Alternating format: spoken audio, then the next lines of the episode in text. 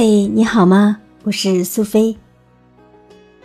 在现代社会，每个人都觉得压力特别的大，老板管着整个团队的吃喝拉撒，员工呢总觉得挣得少，老板呢却觉得生意越来越难做，亏损都得自己承担。中年人觉得自己压力大，上有老下有小，事业处在爬坡期，经济压力也很大。年轻人呢也觉得压力特别大。钱不多，活很多，加上父母的不断催婚，找个合适的对象真是不容易啊！所以呢，我们今天分享的就是海兰博士的书《孩子的最大压力：如何减轻他们的焦虑》呢？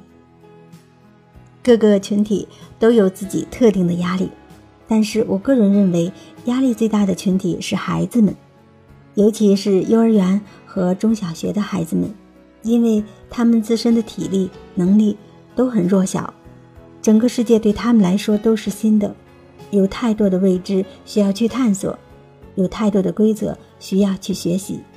可是，在学习和探索的过程中，他们遇到的有的是惊喜，有的是惊吓。有时候，老师和家长认为轻而易举的事情，可是对孩子来说真的很难。比如晚上一个人睡觉，父母吵架声音太大，大人们的各种要求修正和打压，没有达到父母和老师的要求，就会被训斥或打骂等等等等。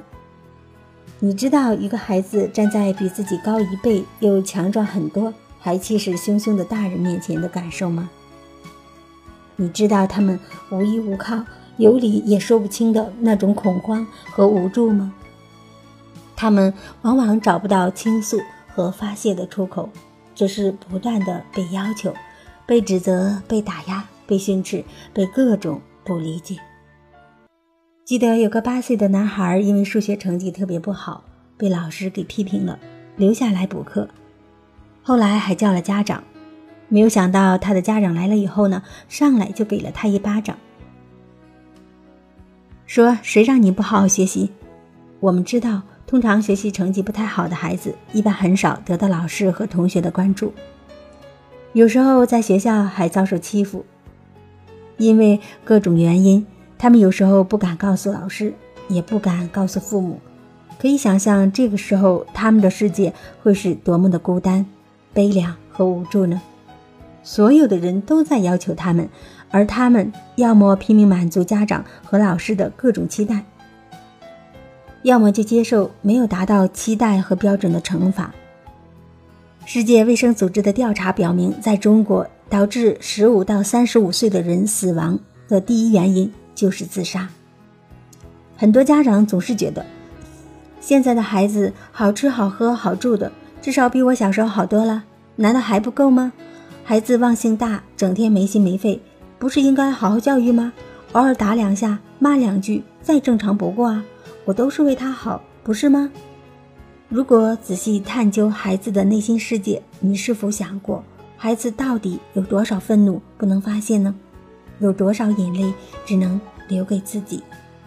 许多成人在回顾自己的成长之路时，发现很多都是童年的阴影后遗症：父母的暴躁，彼此之间的争吵和打骂，对自己冷漠和粗暴。成为自己日后生活的障碍和失去快乐源泉的源头，那种无助、无望和对人对世界的怀疑，成为无数人成年后的心理雾霾。不幸的是，当自己做了父母之后，又在重复给自己的孩子制造创伤。如果你已经是父母，那么可以尝试用以下方法减轻孩子的焦虑。首先，第一就是把目标。放在和孩子建立亲密关系上，然后呢，利用机会培养和孩子的抗挫折能力。第二就是把关注点放在孩子的需求上，把百分之八十的精力放在鼓励引导孩子，发掘他们的长处和优点上，养成盯着孩子优点的习惯，而不是只盯着他们的问题。第三就是孩子犯错天经地义，可以说是孩子的本性。也是引导和培养他们的契机。第四就是不要乱发脾气，要知道父母一次生气对孩子的伤害，抵过你以往无数次对他的好。有时候甚至会一笔勾销哦。第五就是，爱是化解交头的源泉，每个父母都是爱孩子的，但是你为了孩子就会知道，孩子真正感受到爱的途径主要就是三条：爸爸妈妈对我的笑脸，有话和我好好说，亲我抱我。因为人感受爱的最直接方式就是和颜悦色、柔声细语、亲亲抱抱。孩子往往离真理比大人更近。焦虑会给我们带来很多困扰，如果我们能够把焦虑当做生命的必然部分和导航，把能量用在面对它、聆听它带给我们的信息，就会知道如何在各种焦虑中找到自己生命的定位和真实的方向。并且在行动中靠近自己本来的样子，因为我们原本富足、美丽、无忧无虑。